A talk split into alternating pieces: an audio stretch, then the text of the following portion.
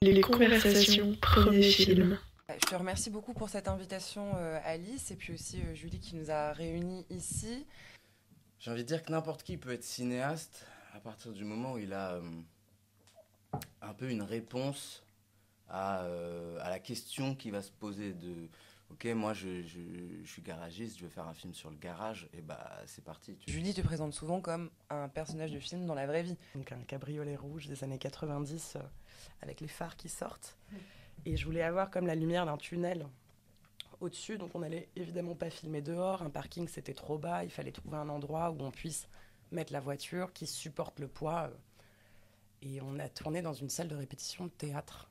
Tous les moyens sont bons pour s'échapper. Moi je trouve que c'est un réflexe de personnage principal d'un film. C'est pas un réflexe qui ressemble nécessairement euh, à celui de tout un chacun au quotidien. Enfin, dans chaque vie, c'est comme euh, les arbres sur lesquels les animaux viennent se gratter. Quoi. Chacun verra pas le même arbre. Genre, euh, un ours, il a besoin d'un conifère et, euh, et, un lapin, il, il va pas voir le même arbre. Il n'aura pas la même utilité. Quoi. Chercher une histoire à raconter, c'est, euh, ça peut être juste un but en soi. Quoi. on peut se raconter des histoires au café, mais si on peut les raconter en film, c'est encore, c'est encore mieux. Quoi.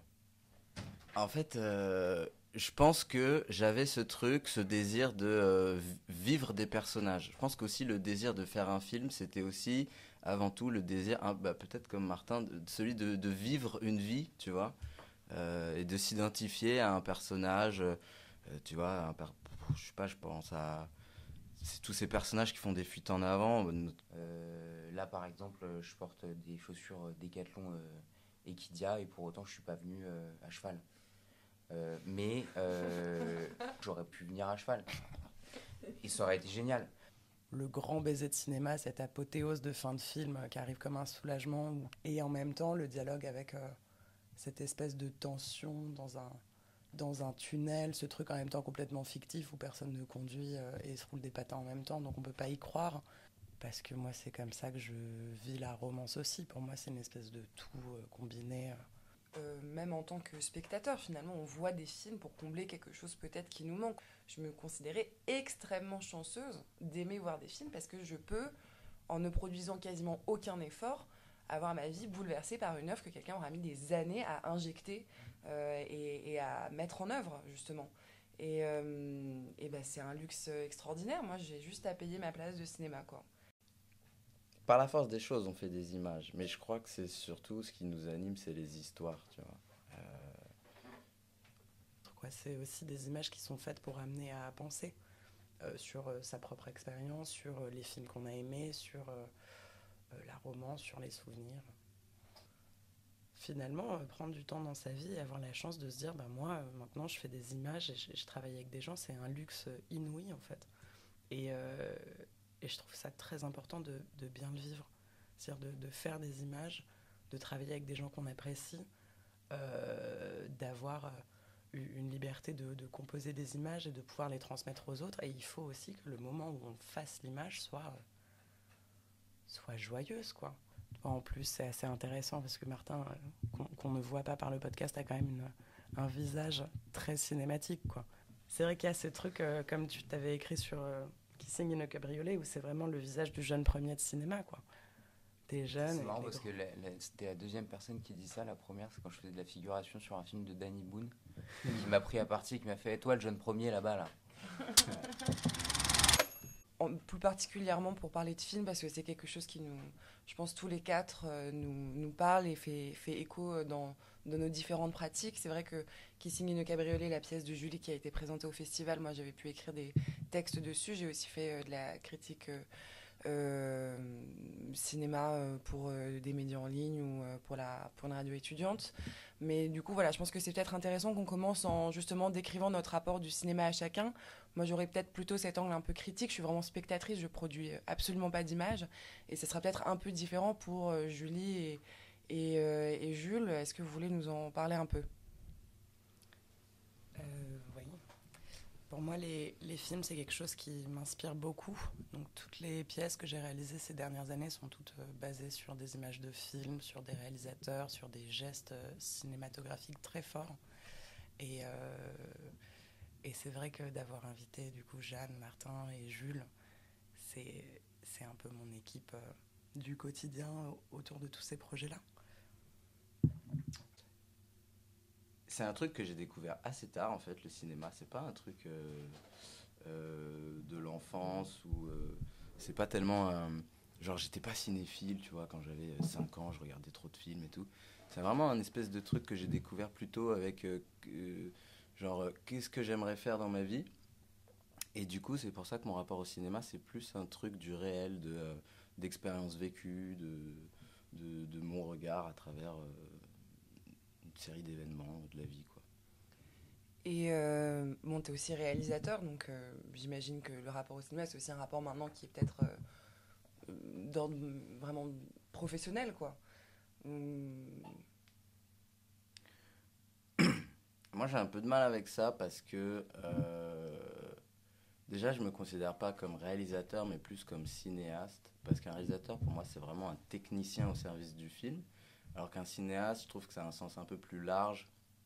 C'est quelqu'un qui, à un moment donné, va avoir envie de s'attaquer à un sujet euh, de, de cinéma, et euh, pour s'attaquer à ce sujet-là, il va, il, va se servir de euh, sa palette de, de sensibles. Donc un cinéaste, c'est quelqu'un qui est un peu multiple, tu vois, c'est quelqu'un qui... J'ai envie de dire que n'importe qui peut être cinéaste, à partir du moment où il a un peu une réponse à, euh, à, la question qui va se poser de ok moi je, je, suis garagiste je vais faire un film sur le garage et bah c'est parti tu vois je peux je peux le faire parce que je suis euh, je suis dans le garage mais du coup ouais par rapport à ce truc de, de professionnalisme moi j'ai un peu de mal avec ça parce que je préfère rester aussi en distance et me dire que je peux être autre que juste réalisateur. Je, respecte, donc on dira maintenant euh, Jules Talbot, cinéaste et pas réalisateur. Et peut-être Martin, du coup, toi aussi, ton rapport au cinéma et euh, peut-être euh, aussi le lien avec ta pratique, si, si, y en a. yes, bah, on va dire que, que je.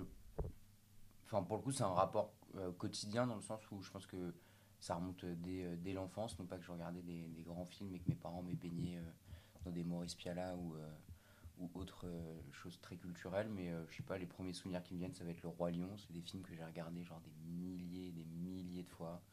Ou alors avec mes frères, les Disney, les Mary Poppins et les trucs comme ça qui nourrissent un petit peu au même titre que le réel, des, une forme de rêve et une forme de, de, de ouais, qui nous donne plein de, plein de possibilités au quotidien, on va dire.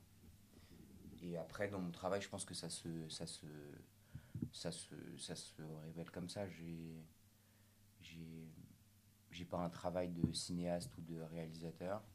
J'ai essayé, mais j'ai souvent perdu toutes les images que j'avais, que j'avais commencé à, à, tourner. Mais en revanche, euh, il y, y, a un dessin animé que j'adore. Euh, non pas que je sois féru de dessin animé, même si ça peut le paraître là.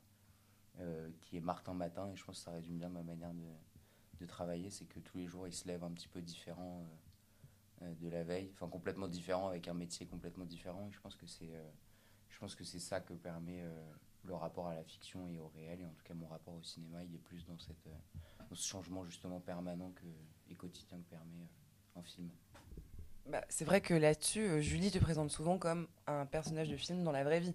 Je sais pas si tu es au courant de, ce surnom qu'elle t'a donné. Ouais, mais justement, c'est là où ça devient intéressant quand on parle de, cinéma et de, rapport à l'image et au réel, c'est que il y a une forme de transmissibilité des images qui n'est pas du tout la même en fonction des gens. Enfin, je, euh, je lis euh, l'importance qu'elle accorde, à mon comportement ou à la manière dont je suis, c'est qu'elle doit avoir une sensibilité qui fait qu'on se comprend sur euh, certains points.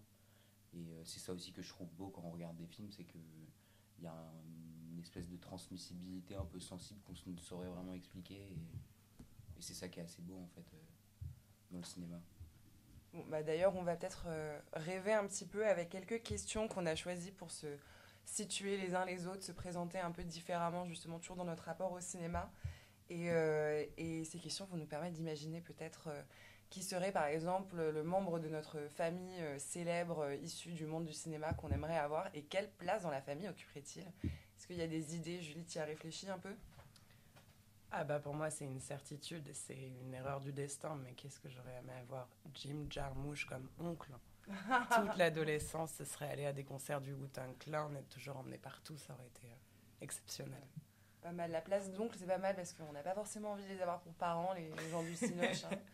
Mais euh, non, moi j'avais pensé aussi comme, euh, comme tante Agnès Varda, parce que comme ça en plus, le mec de ta tante c'est Jacques Demy. Je pense que quand t'es enfant, tu passes des bonnes journées, ils t'emmènent genre à la fête foraine, ils te font faire des trucs chouettes, C'est clair. non? Ouais. Peut-être Jules, je sais pas si tu y as réfléchi toi. Ouais, en fait, un- je crois que la question qu'on s'était posée, c'est est quel, micro, quel, réalisateur Tu veux, tu veux te calmer euh Désolé de couper le- l'ambiance. Ouais, la question qu'on s'était posée à la base, c'est quel réalisateur ou, ou réalisatrice on aimerait avoir comme, euh, Mm. comme membre de notre famille. En fait, j'ai un peu réfléchi, ça m'a. Et j'ai pas trop réussi à trouver parce que on, on- on s'identifie plus aux comédiens ou aux acteurs euh, parce qu'en fait, c'est d'eux qu'on parle, c'est eux qu'on voit à l'image, tout ça. Mais euh, du coup, là, j'ai réfléchissais ce matin sous la douche. Je sais pas pourquoi, je me suis dit, ah, Michel Azanavicius, ça m'aurait fait marrer en tant qu'oncle un peu. C'est c'est cette espèce de lutin à lunettes là qui, qui fait des films drôles. Pas mal. Pas mal. Je sais pas si Martin, toi t'as une idée? Euh, ouais, euh... Abel Ferrara. Ouais. Pas très fun. Non, justement, justement, archi pas fun, genre le, le mec qui débarque, euh, qui débarque au dîner vraiment avec, euh, avec euh, sa gueule de travers et, euh, et qui peut aussi faire euh, office de oncle qui a traversé toutes les formes de spiritualité et d'héroïne. Ça, moi, ça me fait marrer. Bah, pas mauvais choix en réalité, peut-être euh, pour ces raisons. Euh, un film Plaisir coupable. Mais surtout, Jeanne, on attend ta version. Bah ouais. Ah oui, tu l'as D'accord, donné, Ouais. pardon. Excuse-moi. Je l'ai donné en, en- après toi. Un film plaisir coupable? Moi, je, je suis pour qu'on arrête de parler de plaisir coupable de manière générale. Parce que je pense que. Enfin, il n'y a rien de coupable à trouver des choses euh, intéressantes qui ne soient pas forcément extrêmement nobles. C'est le cas de tout le monde. Donc, euh, il, faut, il, faut, euh, il faut jeter cette culpabilité euh, et assumer tous ces plaisirs. Moi, j'adore les, les- tous les chick flicks euh, des années 90, euh, les rom-coms un peu pour ados, mais même les films genre Disney Channel. C'est quoi genre, les chick flicks, pardon parce que je... c'est des films pour des nanas, quoi. Chic. Ah. Ah ouais. C'est, euh, ouais, c'est, je sais pas, Lolita malgré moi, je trouve que c'est un film qui est très bien écrit. Et euh, j'assume, j'ai pas de soucis. Ouais, mais tant mieux pour toi. Moi, c'est Titanic, par exemple. Mais Titanic, c'est un chef-d'œuvre. Bah oui, c'est un chef-d'œuvre, mais c'est... coupable, petit Bah non, c'est pas coupable, mais si tu veux, j'ai- j'ai- je me souviens très bien que je le regardais quand j'étais petit. Ma mère m'interdisait de le regarder et je comprenais pas pourquoi. C'est parce qu'en fait, je chialais à chaque fois que je le regardais et j'étais inconsolable. Donc là, ça devient un petit peu coupable ou pas. Mais, euh, mais du coup, je comprenais pas pourquoi j'avais plus le droit de regarder Titanic. sadique, en fait. Ouais, mais je, je, ouais, non, mais ouais, complètement. Bah, pour moi, ça va être euh, Jackass. Donc, on est aux antipodes Ouais. de Mean Girls. Mais euh, Ouais. le problème, c'est quand je commence, je peux plus m'arrêter. Et ça arrive deux fois dans l'année où pendant 8-9 heures, je me retrouve à regarder tous les Jackass euh, sans cesse. Et je trouve ça vachement intéressant. C'est cathartique aussi, tu penses? C'est ton envie de voir quelqu'un manger une grenouille vivante ou Bah, c'est quoi? Non, mais c'est un peu. euh, c'est un peu comme le RuPaul Show. Pour moi, c'est des chefs-d'œuvre américains parce que ça a l'air hyper accessible, hyper bateau et hyper simple. Et ça crée des questionnements très, très deep, quoi. C'est euh, Jackass, c'est un peu euh, toute la véhémence euh, et, et tout le, le, le manque de profondeur euh, qu'on pourrait avoir dans cette époque. C'est un prolongement de South Park et en même temps, euh, c'est une réussite éclatante de mec qui a euh, 14 ans, on dit euh, on va faire n'importe quoi et on va devenir très riche. Donc il y a cette espèce de dualité complètement folle euh, et, et- et qui me fait un petit peu rêver quand même. Mais je détesterais vivre avec eux. Ah Oui, ça, je comprends. Jules, peut-être? Waouh. Euh, Bah moi, le plaisir coupable, je dirais forcément un film de romance. euh, je vais aller chercher dans. En fait, là, je, j'ai- ça m'est venu. Il y a ce film de la rencontre de Brad Pitt et Angelina Jolie, euh, où ils sont genre agents secrets. ah, Mister Oui, Miss. si, Mystère, si, si. mi- gros plaisir coupable en vrai. Euh, voilà. Bon. Bon, mais voilà, encore une fois, hein, pas de culpabilité à avoir. si ces films ont été faits, c'est bien qu'ils devaient plaire à quelqu'un. Et, et, non, mais tu vois, il y a des films qui sont créés pour être complètement honteux au point qu'on les cache et qu'on s'enroule par terre de honte, quoi. bah, plaisir mais... coupable aussi, hein, plaisir de, coupable du, de l'adolescence.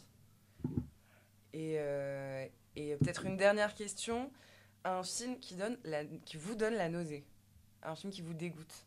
Bon, après, pas besoin de... Pas besoin de shamer qui que ce soit non plus, hein, mais... Euh, bon, on peut... Hein. Ouais, on, bah, Allez. Euh, moi, je dirais comme ça, genre les, les, Nuits de la pleine lune de, de Eric Romer avec Fabrice Lucchini. Je me souviens plus du nom de l'actrice, mais ouais, voilà. Augier. Non, c'est pas ça. Pascal Augier. Bah, ce film me. Avec ça. Me... Je pas limiter en fait. Avec. Non, mais ouais, je sais pas. C'est le, le tout. C'est la manière dont on parle. C'est la manière dont on danse, dont on, dont on vit cette époque qui devait être sûrement géniale, mais je, je, je, je sais pas pourquoi c'est épidermique. C'est un peu comme euh, quand le médecin te met l'espèce de languette en bois pour euh, étudier le fond de ta gorge. Ça me donne des frissons. Oh. Julie? Je, je, sais que c'est une question qui divise euh, beaucoup, mais pour moi, ça va être trois souvenirs de ma jeunesse. Oh, ça divise pas tant. Enfin, qui veut défendre trois souvenirs de la jeunesse autour de cette table Moi, j'ai bien aimé quand Moi, j'ai un souvenir de trois souvenirs de ma jeunesse. ça m'a pas paru euh, horrible, mais. Euh. Non, mais la nausée quand même. Bah, on a vu pire dans sa vie, non? Pour moi, ce qui me donne la nausée, c'est quand je vais regarder un film et je vais faire Oh Il y a cette espèce de lyrisme que je supporte pas euh, dans ce film. Ouais. Désolée. Non, mais moi j'ai envie de le prendre au sens euh, euh, premier degré du terme, donc euh, j'aurais dit irréversible de Gaspard Noé hmm. pour, pour, le, pour le vertige, le tourbillon. Il y a un plan, je sais plus si c'est le début ou la fin, ou si c'est les deux. Je je sais plus si ce film fait une boucle un peu, où ça hmm. commence, ça tourne, ça tourne. Puis bon, il y a une scène de viol de genre un quart d'heure dans un tunnel, c'est pas. Ouais, non, oui. Mais c'est un peu facile comme réponse. Bah, désolé de prendre le truc au sens littéral du terme, mais ça, ça fout la gerbe un peu. Oui, oui, non, mais on est d'accord. De toute façon, moi aussi, au sens un peu littéral du terme, on, en parlait l'autre jour, mais euh, je pense au film de Baz Luhrmann, euh, genre le Elvis là, qui est sorti euh, cette année, où, encore une fois, il fait des effets d'image tout le temps, des, des, effets de mise en scène hyper excessif. Euh, moi, je trouve qu'on dirait enfin, un vomi d'image, quoi. Je ne supporte pas. Je, c'est trop. Je, ça fait mal aux yeux, en fait. Moi, ça me, hmm. ça me déplaît. mais euh, maintenant qu'on a donc un peu plus d'informations sur vos goûts et vos personnes, on va peut-être passer du coup à un premier volet de notre discussion pour interroger justement euh, chez vous, puisque vous avez chacun évoqué un rapport à la à l'image, à la création mm, pour euh, Julie et Jules euh, d'images aussi de cinéma, euh, qui vient interroger dans un certain sens le réel. Et c'est vrai que vous êtes tous les trois, que les auditeurs le sachent, et vous êtes tous les trois très jeunes. et il y y a, cette idée que finalement, on créer un film quand on est jeune, c'est aussi bricoler avec des bouts de ficelle, avoir une économie de moyens, enfin devoir composer avec une économie de moyens qui peut être très intéressante, qui peut être stimulante, qui peut être fertile à la création, euh, mais qui pousse aussi à devoir puiser dans ce qu'on a euh, à l'immédiat de nous, c'est-à-dire euh, nos amis, des situations qu'on rencontre véritablement, un décor qui est notre véritable appartement. Finalement, on est obligé d'insérer ces films dans un quotidien qui est le vôtre. Obligé d'ailleurs, c'est peut-être c'est peut-être un peu m'avancer. Et j'aimerais bien qu'on parle de ça. parce que je pense que c'est quelque chose qui vous connecte dans une certaine mesure. Peut-être Julie en première, euh, notamment avec Kissing in a Cabriolet, qui met en scène euh, Martin et euh, Pauline, sa petite amie, en train de s'embrasser, et sur lequel tu viens jouer vraiment sur cette question de vrai, faux baiser de cinéma. En fait, quand je fais des images, finalement, ce que je préfère, c'est tout le moment où je vais être amenée à chercher des choses qui vont rendre bien. Ou pour Kissing in a Cabriolet en particulier, j'avais un budget de zéro. Et j'ai eu quand même pas mal d'aide parce qu'à l'époque, j'étais encore aux Beaux-Arts. Donc, bah, déjà, merci Jules Talbot, ici présent, qui m'a prêté sa caméra à l'époque euh, avec laquelle j'ai filmé. Euh, et puis, euh, je, connais très bien Pauline de Fongalan, qui est, euh, qui est aussi mon, actrice pour ces projets-là, qui est une artiste remarquable. Euh, et ça fait dix ans qu'on se côtoie. Et ça fait des années que je la filme et je la photographie. Et puis après, elle m'a présenté Martin. Et puis, je trouvais ça génial de travailler avec eux deux. Et, euh, de les mettre en scène de manière hyper glamour, hyper cinématique. Donc, j'ai trouvé une, une, voiture qui est la voiture de mon, mon copain, qui est une Mazda MX-5 NA, donc un cabriolet rouge des années 90 euh, avec les phares qui sortent. Et je voulais avoir comme la lumière d'un tunnel au-dessus, donc on n'allait évidemment pas filmer dehors. Un parking c'était trop bas, il fallait trouver un endroit où on puisse mettre la voiture qui supporte le poids. Et on a tourné dans une salle de répétition de théâtre. Donc on a pu mettre la voiture parce qu'il y avait la place de rentrer des décors, donc de rentrer la voiture. Et, euh, et c'était euh, mon copain qui faisait la lumière au-dessus, donc il, tenait la chandelle en fait, pendant qu'il y avait ce, ce, baiser dans la voiture. Et c'est un film qui a été fait comme ça, avec les lumières empruntées et, et rien, et à l'image qui est, quand même très fort et qui fait écho à des, à des productions euh, colossales dans son esthétique. Et, après. Et tu penses que finalement cette contrainte c'est quelque chose qui va venir alimenter euh, ton inventivité, euh, le fait de devoir trouver des recours, des moyens? C'est quelque chose qui participe euh, finalement de ta conception de l'œuvre, cette limite? Ah bah tout par de là, c'est qu'il n'y a pas de limite, c'est qu'il faut toujours aller chercher, il faut bricoler, faut. C'est une quête quoi, moi j'adore. Et les, en fait finalement tout est possible en magouillant un peu. un peu. Bah, c'est vrai que je peux pas m'empêcher de penser à Jim Jarmusch, dont Stranger Than Paradise, il a pu le réaliser parce qu'il avait bossé sur un film de Wim Wenders à qui il restait de la pellicule et qui lui a donné. Il n'avait pas les moyens de s'offrir suffisamment de pellicule et il a pu faire un cours qui après est devenu un long euh, euh, et, qui a eu euh, la caméra d'or à Cannes et qui a lancé la carrière de Jim Jarmusch. Donc cette idée finalement qu'il n'y ait pas de limite, même quand très objectivement il y en a, je pense que c'est intéressant. Toujours sur cette idée de réel, en revanche, j'aimerais bien, Jules, que tu nous parles un peu de, de, de ton œuvre, puisque tu nous disais avant l'émission, en discutant, en la préparant, que tu pars souvent en fait d'anecdotes entendues, de faits racontés, rapportés, que tu viens empiécer finalement dans des problématiques personnelles. Est-ce que tu peux nous en dire un peu plus? Ouais. Euh, ouais.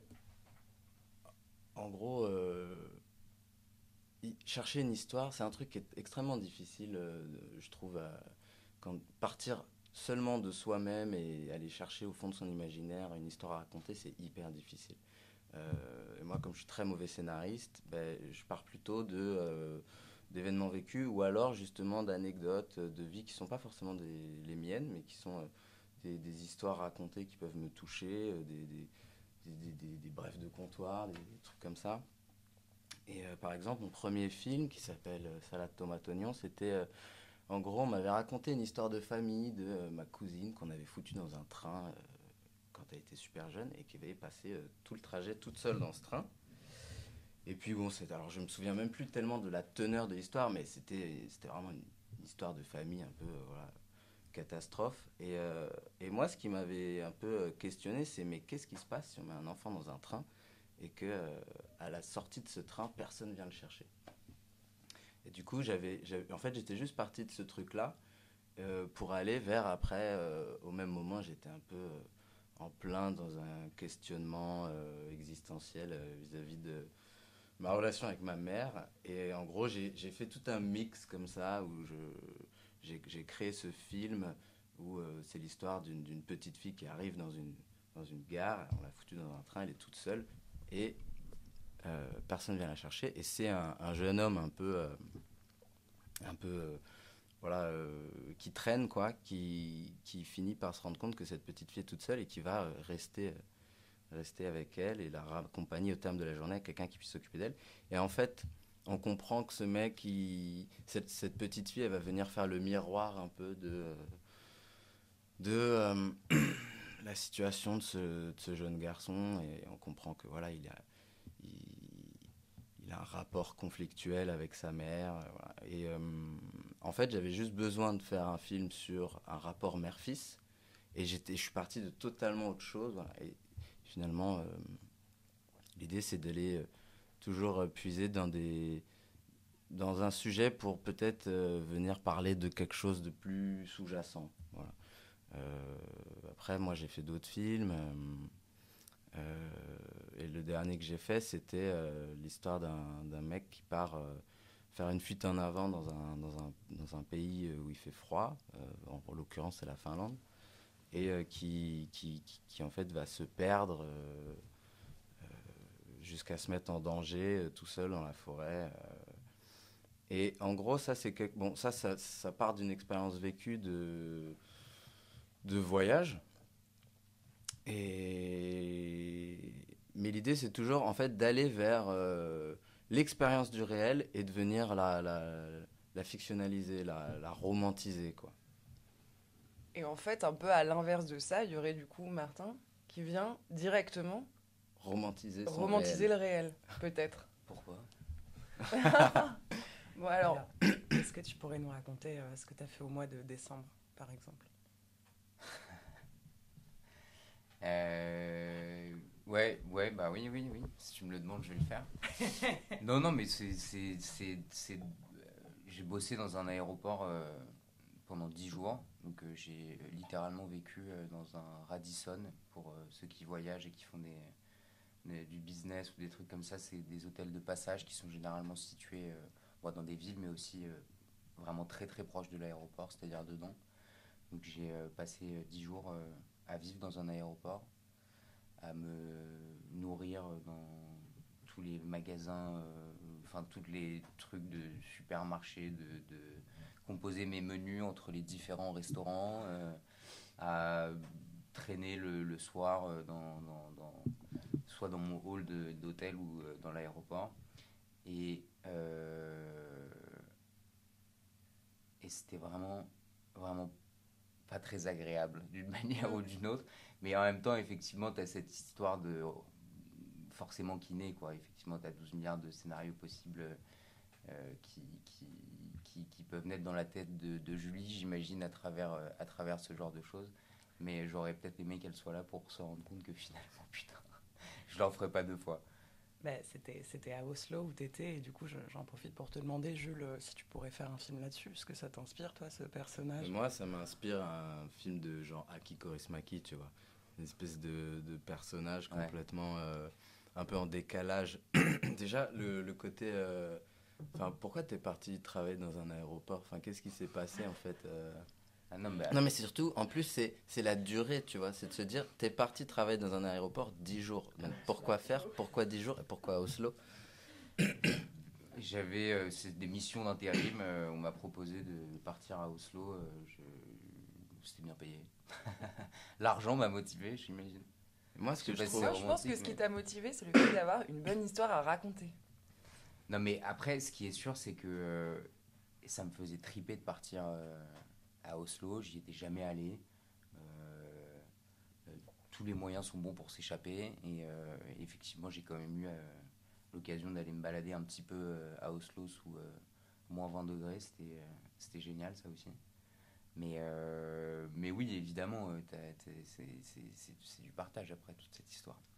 Mais qu'est-ce que tu es allé faire concrètement dans cet aéroport Alors, je suis allé faire de la dorure sur des parfums Yves Saint Laurent. mais voilà, euh, tu vois, ça c'est le truc aussi. On s'attend pas à ce que tu nous dises ça à ce moment-là, tu vois. On s'attend à ce que tu nous dises, bah, j'ai guidé des avions, ou j'étais dans une tour de contrôle. Tu vois, j'ai été en train d'aiguiller des valises. Non, mais c'est vrai que même, même moi là-bas, je pouvais pas m'empêcher de, de, vivre ça comme un, comme un rôle, quoi. Parce que dans tous les cas, de toute façon, ça s'appelle une mission d'intérim. Donc, je suis parti là-bas, euh, j'avais euh, acheté un petit costume de Fursac sur Vinted à 30 balles. J'étais habillé tout en noir, euh, tous les jours de la même manière. J'avais mon pass pour passer le check-in et aller dans le duty-free, parce que oui, j'ai quand même bossé dans le duty-free et pas que dans l'aéroport. Donc, c'est quand même un autre monde encore dans l'aéroport avec le avec le monde du duty free enfin oui, euh, c'est assez drôle euh, d'une manière ou d'une C'est assez tragicomique, mais il y a un film qui a été fait comme ça qui est beaucoup plus euh, tragique, c'est l'histoire de réfugiés qui, qui, a vécu pendant je sais pas combien de temps dans un terminal d'aéroport à New York. et qui est une histoire vraie. Mais tu parles du terminal de... avec Tom Hanks? Non, non, non. Euh, non, non, non, non. Mais non, en l'occurrence, c'est une espèce de réfugié d'un pays imaginaire qui n'existe pas, mais... Mais attends, mais de quel film Ouais, tu parles Il est très bien ce film. pour, pour le coup, ce film Bah si, c'est peut-être ça, ouais. Je sais pas, je l'ai pas vu, mais euh, en fait, du coup, on m'a dit ça après. C'est un film plaisir coupable pour certains et pas pour d'autres, c'est ça? Oui, mais je crois que c'est une histoire, une histoire complètement vraie. hein. Mais un- c'est une vraie histoire. Ouais. C'est pendant, c'est pendant la, la, la guerre au Kosovo et Ouais. l'ambassade euh, qui est. euh, Tu sais que le Kosovo est un vrai pays. Oui, non, mais là, dans le film, Tout- c'est tout la n'est pas fini, je sais. Je crois que c'est ça, c'est parce qu'il y a un coup d'État. euh, il y a un coup d'État euh, Mhm. pile au moment où Ouais. le type arrive à l'aéroport et en fait euh, son ambassade est fermée et son pays existe Il- plus. il perd sa pendant, en fait, euh, nationalité. quelques- pendant quelques jours quoi. Je pense qu'il y a des gens qui ont bu du gin tonic dedans euh, hier. Oh, désolé. Je, je pense qu'il y a des gens qui ont bu un petit gin tonic dans mon verre hier, parce que ça sent encore un peu l'alcool, c'est bien. Non, non, mais c'est parfait. C'est du gel hydroalcoolique. Ça réveille.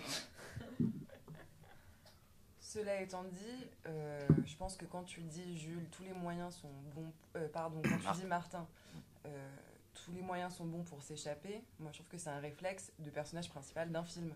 C'est pas un réflexe qui ressemble nécessairement euh, à celui de tout un chacun au quotidien. Mais je, non. je, je, je veux pas non plus te romantiser plus que tu ne le souhaites, mais c'est vrai que ton statut ici de muse de Julie euh, te précède quelque part. Oui, bah, mais non, mais c'est, c'est, c'est, c'est- moi personnellement, c'est, pas, euh, je- j'imagine pas ça comme, comme, comme romantiser euh, quoi que ce soit. C'est,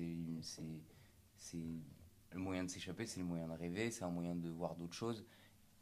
Et avant tout, c'est ça qui me plaît. Après, euh, ce qu'on en tire, c'est ce que je disais euh, tout à l'heure, c'est que chacun en tire ce qu'il veut ensuite. C'est chacun écrit ce qu'il veut, ce qu'il veut dessus. Enfin, effectivement, ça fourmille de, scénarios possibles. Enfin, chaque histoire, même ici, je pense que tu mets un mec comme Quentin Dupieux, il te fait un film complètement chelou à partir de là. Tu mets un Nicolas Ray, euh, il fait une- un truc aussi euh, hyper différent. Enfin, je veux dire, dans, dans, dans, dans chaque. euh, dans chaque. euh, Enfin, dans chaque vie, euh, c'est comme euh, les arbres sur lesquels les animaux viennent se gratter, quoi. Chacun verra pas le même arbre. Genre, euh, un ours, il a besoin d'un conifère et. euh, et un lapin, il, il va pas voir le même arbre, il aura pas la même utilité, quoi.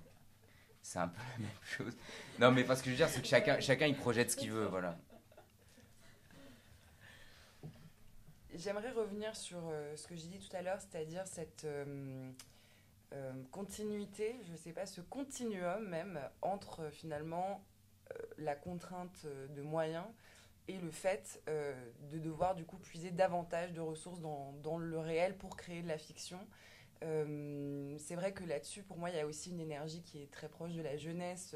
Tout à l'heure, je parlais de, de Stranger Than Paradise, mais en vrai, on pourrait aussi parler de C'est arrivé près de chez vous, ou même hum, des films de Larry Clark. Enfin, il y a quelque chose où on a le sentiment que c'est des films qui ont été créés avec des groupes euh, préexistants euh, qui se sont donné les moyens et qui ont mis les efforts et se sont investis suffisamment pour aller fabriquer quelque chose euh, avec leurs petites mains euh, sans forcément euh, toutes les possibilités qu'on imagine généralement dans le monde du cinéma. Et ça, c'est quelque chose, je crois, qui te tient vraiment à cœur, euh, Julie, d'avoir euh, cette espèce d'équipe en fait euh, autour de toi. Quand je dis que Martin est ta muse, c'est aussi ton ami. Jules te prête sa caméra, mais c'est aussi ton ami. Et j'aimerais bien que tu me parles de ce rapport-là au, tournage et aux équipes proches, quoi. Ça me donne envie de parler d'un film des années 50 euh, de Robert Frank qui s'appelle Pull My Daisy, où dans son loft à New York, il a, il a réuni des, gens qui étaient proches de lui, qui à l'époque étaient très jeunes et qui ont été à devenir euh, des grands poètes, des grands écrivains, des grandes actrices. Il y a Delphine Seyrig, il y a Jack Kerouac, et euh, cette espèce d'équipe où, euh, à l'époque, c'est juste des, amis qui, qui aspirent à devenir et qui ensuite sont devenus. C'est un truc où je mets une attention très forte à, bien m'entourer parce que pour moi, la vie, c'est ça. Et en fait, j'ai une très très belle équipe. Et quand euh, je vous vois tous autour de cette table, j'ai qu'une envie, c'est qu'on parte dans une baraque, de mettre une caméra pendant trois jours et je sais que ça va être formidable. Enfin, en fait, c'est ce truc où, par exemple, travailler Tu avec... nous euh, surestimes. non, mais travailler avec Martin et Pauline, je l'ai fait plusieurs fois. J'ai envie de continuer de le faire parce que finalement, c'est très facile. Il n'y a presque rien à faire. en fait. Il suffit juste de faire un peu de décor, d'avoir une caméra potable, d'éclairer convenablement, et puis euh, l'image est, est à leur image, c'est-à-dire euh, forte, dense, euh, aussi esthétisante, parce que euh, pour, Martin comme pour Pauline, on peut les faire jouer différentes époques. On peut leur faire faire un truc très contemporain, mais aussi très années 50. euh, Enfin, il y a- une force picturale euh, très présente. Et là-dessus, euh, finalement, peut-être la question euh, qui va faire écho au titre euh, du podcast. Comment, pourquoi, qu'est-ce qui se passe pour qu'un jour on décide de faire un premier film? Peut-être euh, Jules. Mais ça, c'est une question. euh, Comment on, passe de ce confort de spectateur, de ce plaisir d'image, à l'envie vraiment d'en créer soi-même? C'est, je sais pas, enfin comment ça s'est passé pour toi du moins, parce que j'imagine qu'il n'y a pas de réponse absolue évidemment. Bon, moi, mais c'est personnel, c'est juste que euh, moi, ça, ça, ça, ça remonte à euh, quand j'étais au lycée et que je me posais la question de, ok, va bientôt falloir que tu te, que tu t'orientes en fait. Euh, Qu'est-ce que tu veux faire dans la vie? Euh, Est-ce que tu veux être prof d'SVT Euh, Enfin, voilà. Et Tu ouais, cette je me suis, je me suis, j'étais pas mauvais en SVT, donc T'as hésité, prof de géologie. SVT, cinéaste. Non, non, mais en fait, c'est juste à un moment, bon, moi j'ai eu une scolarité un peu, j'ai changé de lycée et euh, du coup j'ai dû abandonner une option pour euh, parce qu'il n'y avait pas dans mon nouveau lycée et pour un peu euh, faire bon élève, je me suis imposé à moi-même de la remplacer par une nouvelle option. Euh, et du coup, c'est tombé sur l'option cinéma. Voilà. Et donc, moi, j'étais filière scientifique, mais nul en maths. voilà, c'était pas vraiment fait pour moi. Et donc, un jour, je, je débarque option cinéma pour remplacer mon option, euh, je sais plus ce que c'était, euh, allemand européen que j'avais plus.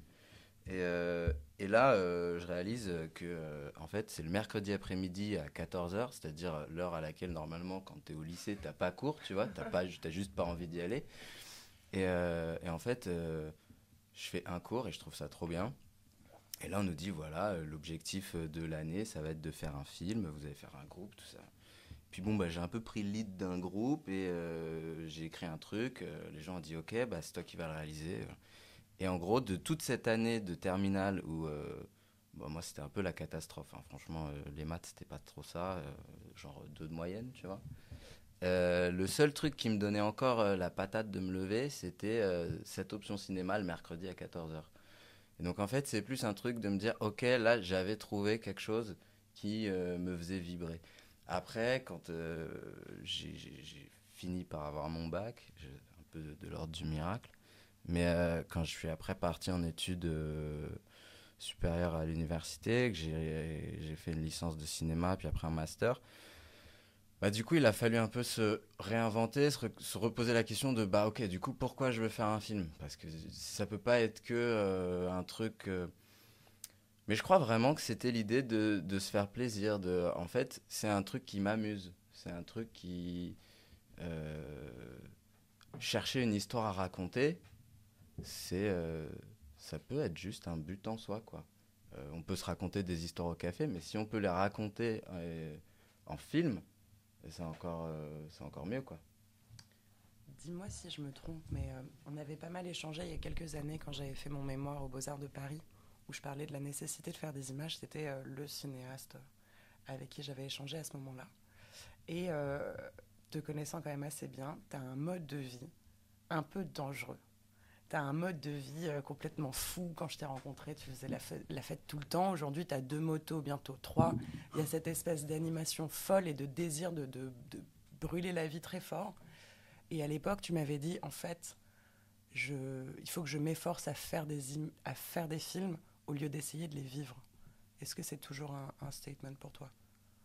Euh, bon, alors, je me suis calmé déjà euh, sur euh, la fête et tout, mais. Pas sur les motos. non, pas sur les motos. C'est de la compensation. En fait, je pense que j'avais ce truc, ce désir de vi- vivre des personnages. Je pense qu'aussi le désir de faire un film, c'était aussi avant tout le désir, hein, bah, peut-être comme Martin, celui de, vivre une vie, tu vois. euh, et de s'identifier à un personnage. euh, tu vois, un per- je sais pas, je pense à c'est tous ces personnages qui font des fuites en avant. Ça, c'est la thématique de mon dernier film. Mais par exemple, Wim Wenders, il fait ça très bien, euh, Paris, Texas.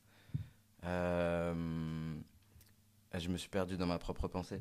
Mais euh, en gros, euh, ce que je voulais dire, c'est que euh, euh, c'était peut-être un désir de vouloir vivre des aventures et de me rendre compte que euh, il était peut-être plus intéressant d'essayer de, au lieu de les vivre soi, de les euh, romancer et puis de les, de les faire vivre à l'écran euh, en faisant travailler des, vrais comédiens, des, gens qui étaient peut-être plus à même de d'être à, fleur de peau des- des envies de, de cinéma que moi je pouvais avoir. Et pardon, euh, je pose la question, euh, peut-être que j'aurais dû commencer par toi, Julie. Comment t'es passée de la photographie à la vidéo, au film? Euh, Pourquoi cette nécessité finalement ou ce besoin de, du mouvement? Parce qu'en plus, tu fais des. Enfin, jusqu'à présent, les films que tu as pu faire, c'est beaucoup de plans fixes. donc c'est. Pourquoi cette nécessité du mouvement dans l'image, du coup, pas forcément du cadre ou... Enfin, pourquoi le passage à la vidéo Euh, ça dépend des sujets, mais euh, les, photographies que je fais, les images que je fais, j'aime beaucoup avoir un dialogue aussi avec le hors-champ, avec ce qui se passe en dehors, avec euh, que ce soit comme une sorte de moment suspendu où il y a un avant, un après, et, la photographie au milieu. Et, avec certaines pièces comme Kissing in a Cabriolet, bah, j'avais envie que ce soit dans un tunnel pour qu'il y ait cette espèce de, violence latente, de, gestes aussi très, euh, très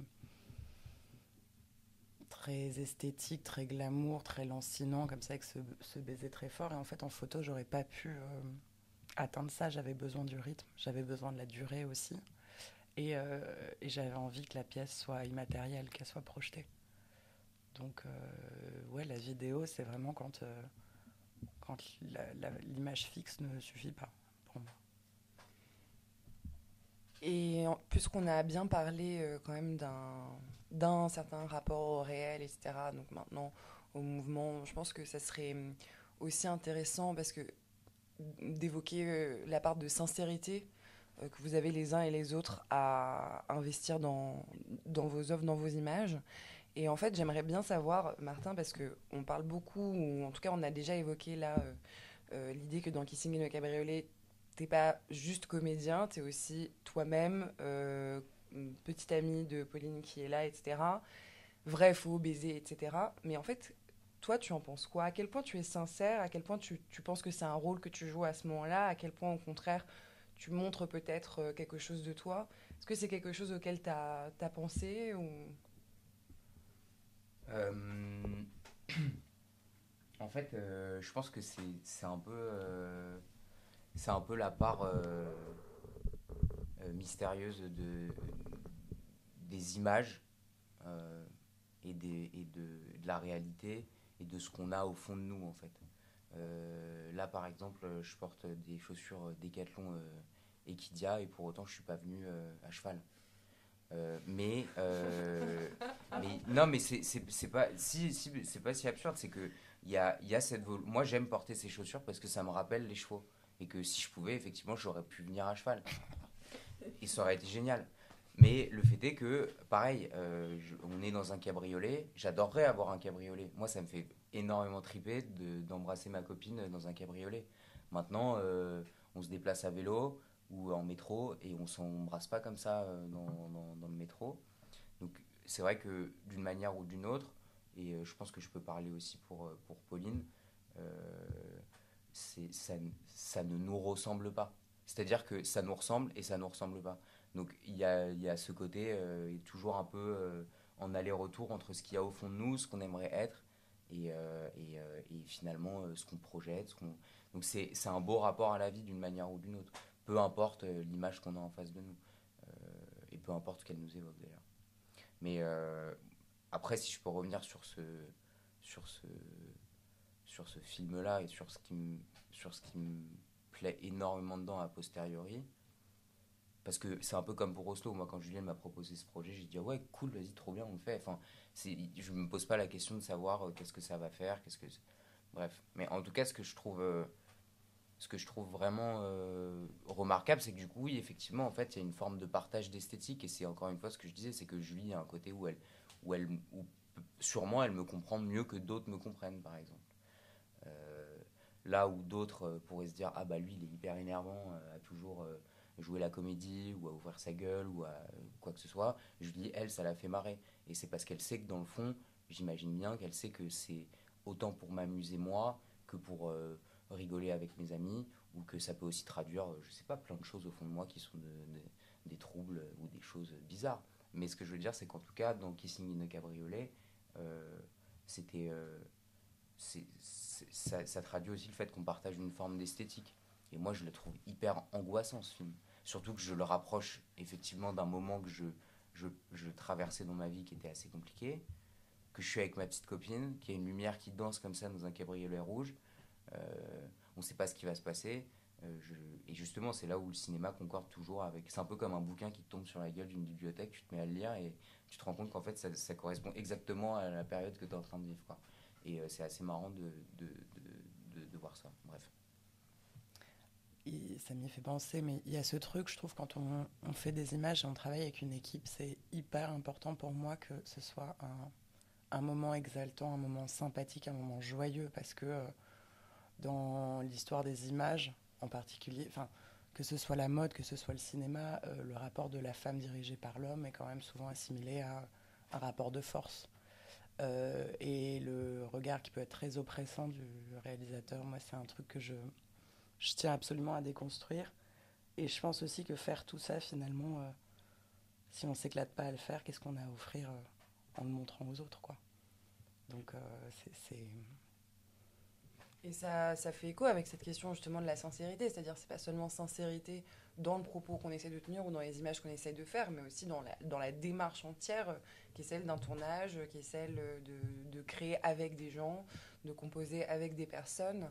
Et, euh, là-dessus, euh, je pense que c'est aussi pour ça. Enfin, Julie, tu as eu une phrase qui était très belle l'autre jour. Tu m'as dit, euh, en fait, je fais les images qui me manquent.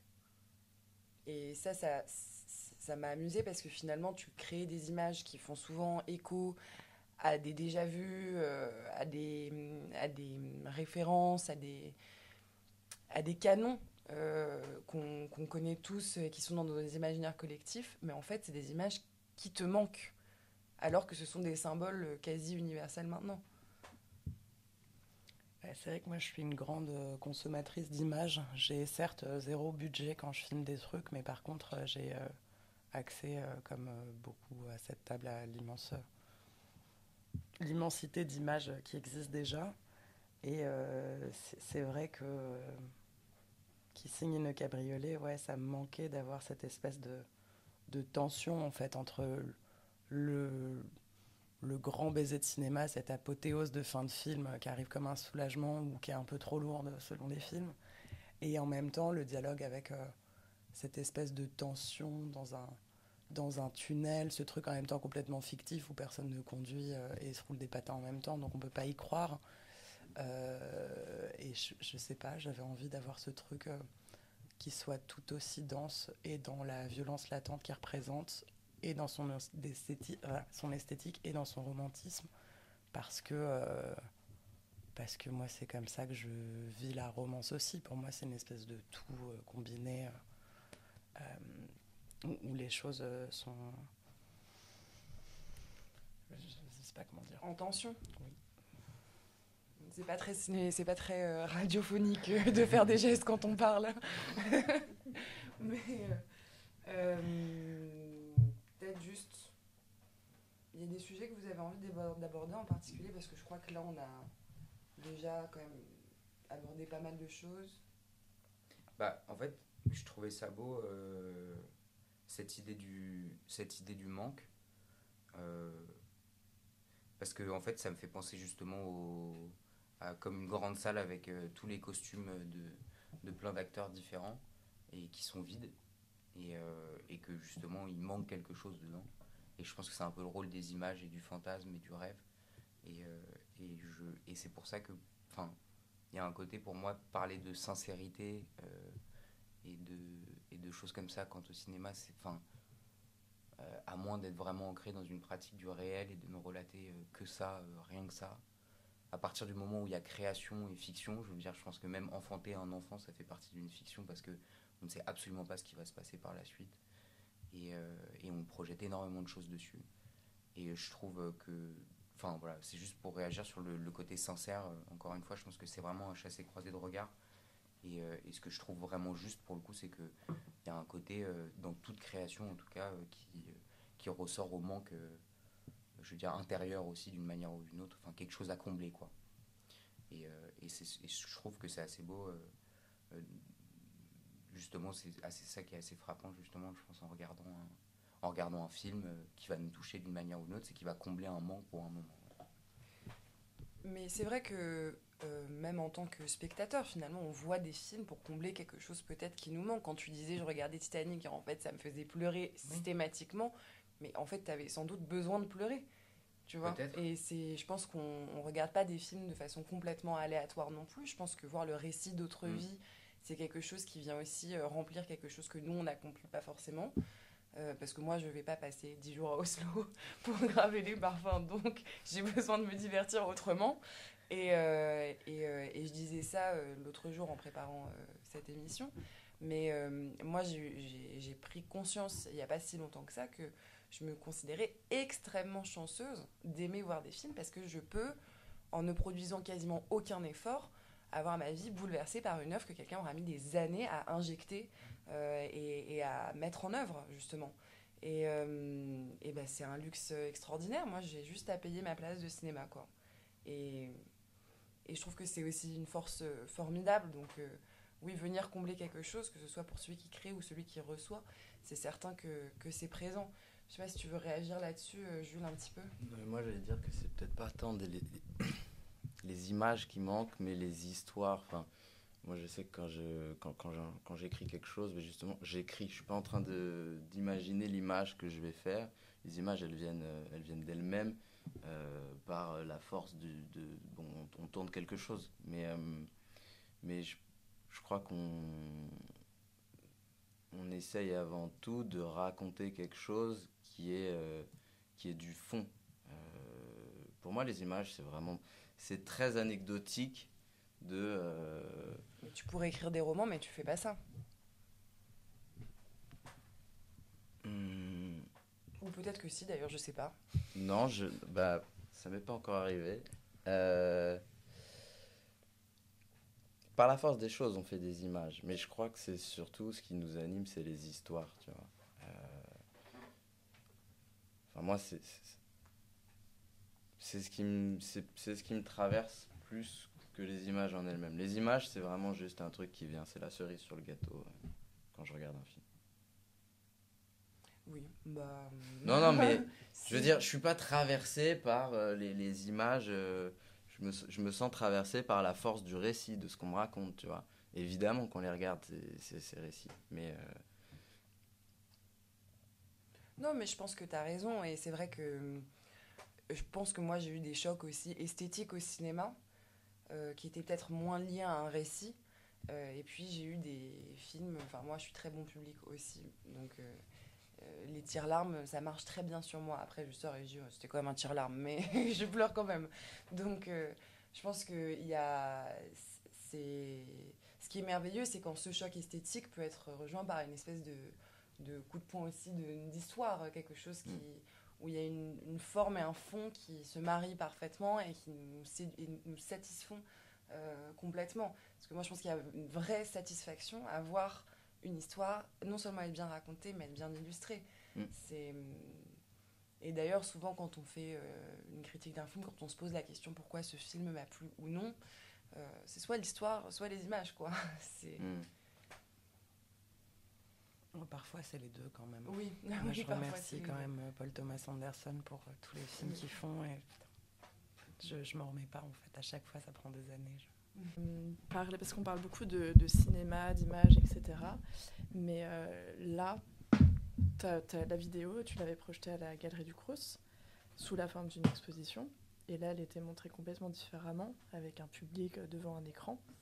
Et je voulais savoir si tu pouvais nous parler de cette différence, euh, rien que la taille de l'image, est-ce que ça change quelque chose? Est-ce qu'il y a un format fixe? Euh, enfin, Quelle est la différence entre une installation et un film, une vidéo, un film? Comment tu, tu conçois cette euh, Kissing in the Cabriolet c'était assez surprenant. C'est vrai que la pièce, quand je l'ai montrée à la galerie du Crous, c'était dans une des salles de l'exposition avec deux écrans, enfin deux projections face à face. Donc ça s'éclairait d'un côté puis de l'autre. Et c'est vrai que moi j'aime bien laisser les gens très libres. C'est-à-dire que si quelqu'un a envie de voir trois secondes de Martin et Pauline qui s'embrassent, il peut. Si quelqu'un a envie de rester quatre heures, il peut. chacun est libre, quoi. Et c'est vrai que de projeter sur sur grand écran lors du festival Premier Film, ça a impliqué que les gens euh, euh, soient dans la salle et, à regarder du début à la fin, donc pendant 10 minutes, long baiser euh, qui, qui dure quand même un petit paquet de temps. Et c'était assez stressant. Au début, je me suis dit, mais qu'est-ce que je vais dire à Premier Film si tout le monde se tire au bout de 3 minutes?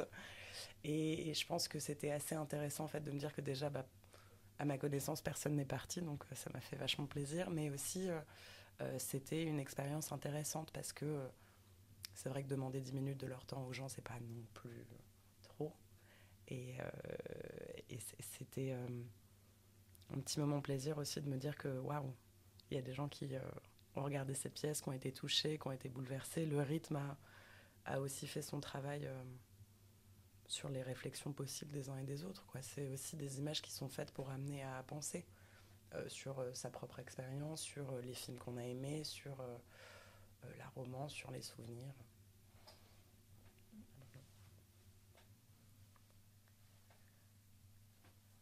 Je sais pas quoi. Non, bah, Mais je pense que c'est parce que Julie, elle est généreuse et qu'elle elle propose tous les formats possibles. Elle pourrait nous le montrer sur son, sur son iPhone. Elle a juste envie de, de partager ses, ses images. Bah oui, c'est hyper important parce que les images, je fais des images que pour moi euh, et celles-là, je les, je les diffuse pas. Elles sont... Non, mais je veux dire, elle est généreuse, c'est-à-dire que si tu vas prendre l'apéro chez elle, euh, elle va te sortir les meilleures bouteilles, euh, elle va te sortir la meilleure bougie pour que ça sente bon, le meilleur encens. Et je pense que ça fait partie de ça. C'est-à-dire qu'il n'y a pas de. C'est pas tant technique que, que humain en fait. Julie est une personne très humaine, on peut le dire.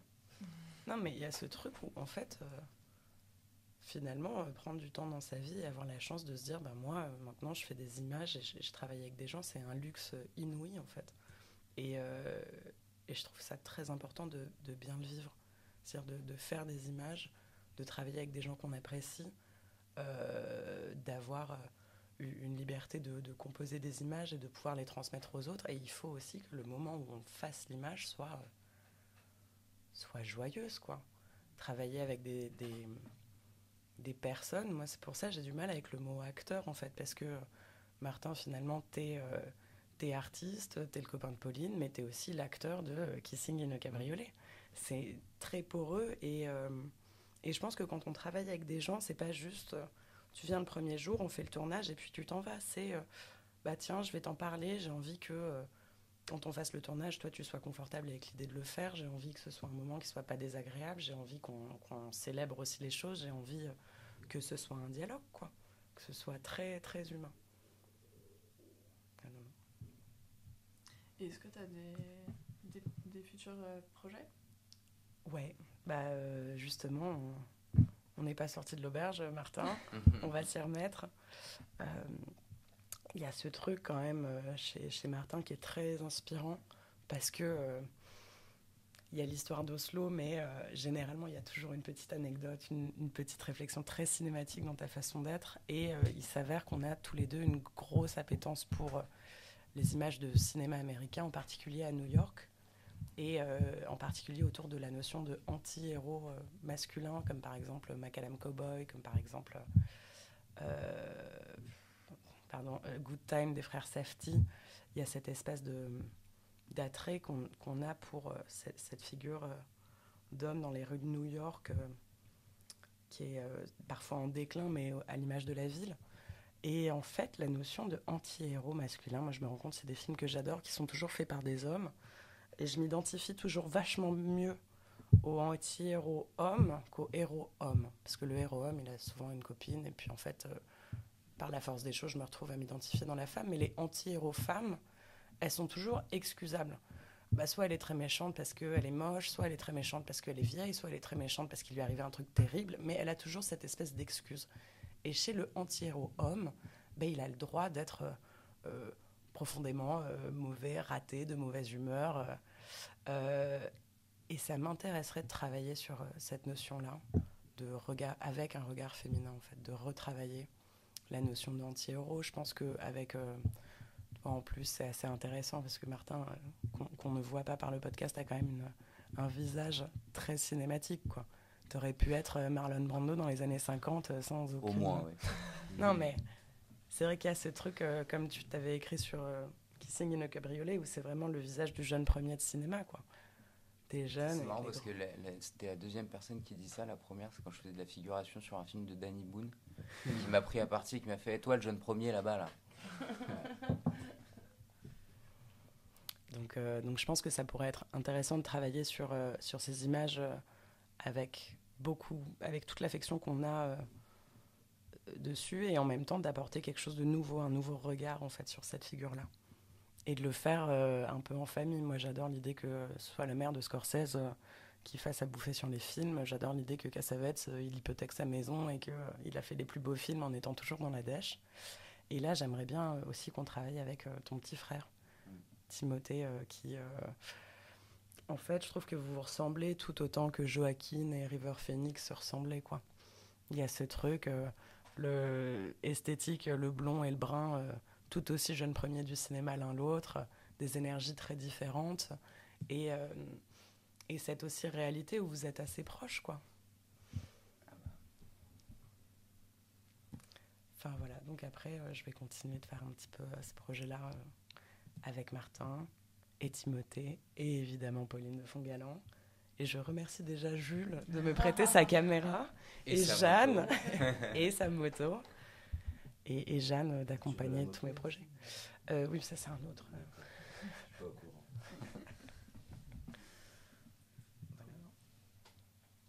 Tu veux conclure Qui veut Tu conclure peux nous faire un petit Mm. slam Tu faire un petit slam?